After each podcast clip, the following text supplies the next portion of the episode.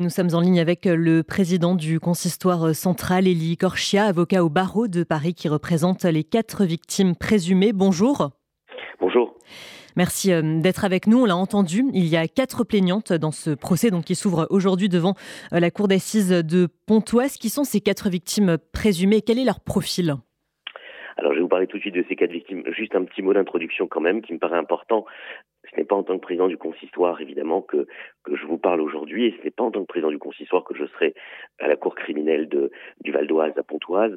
Euh, ce dossier a démarré il y a six ans, euh, et quand elles sont venues me trouver, quand euh, elles, sont venues me voir à mon cabinet. Bien évidemment, elles sont venues voir l'avocat que je suis, même si j'ai des fonctions j'avais déjà des fonctions associatives euh, au sein du consistoire bénévole, mais elles sont venues voir l'avocat et, depuis le début, c'est-à-dire depuis six ans, quand je leur ai dit qu'il fallait absolument déposer plainte et quand elles m'ont appris les faits euh, dont il s'agit, c'est en tant qu'avocat que je suis intervenu et, je le préciserai aussi pour ne pas qu'il y ait non plus une communautarisation de ce dossier qui est un dossier très grave effectivement, mais qui est un dossier euh, spécifique. Je ne veux pas non plus d'amalgame au niveau de la justice, euh, et donc c'était aussi important de, de, le même si aujourd'hui, euh, évidemment, six ans plus tard, je, suis aussi président du Consistoire de France.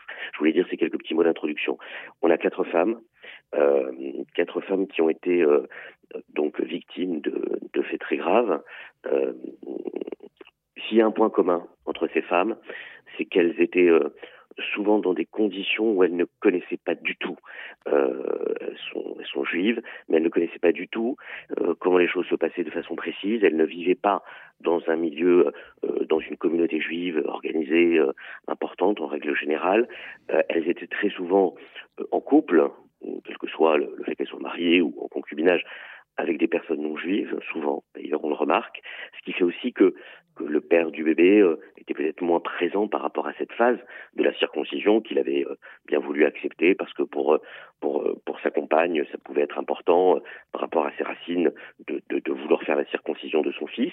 Et donc, vous savez, en matière de prédation sexuelle, en tout cas c'est comme ça que, j'interprète ces faits, un prédateur sexuel s'attaque toujours principalement à des victimes précise euh, à des proies. Et, là, je pense que ces jeunes femmes, euh, en tout cas pour les quatre personnes qui seront là, euh, vous savez, plus de 15 vont être entendues par la cour, par la cour criminelle. Et, et je crois qu'il y a près d'une quarantaine de femmes qui, ont, qui, ont, qui ont témoigné à la police judiciaire depuis, depuis six ans.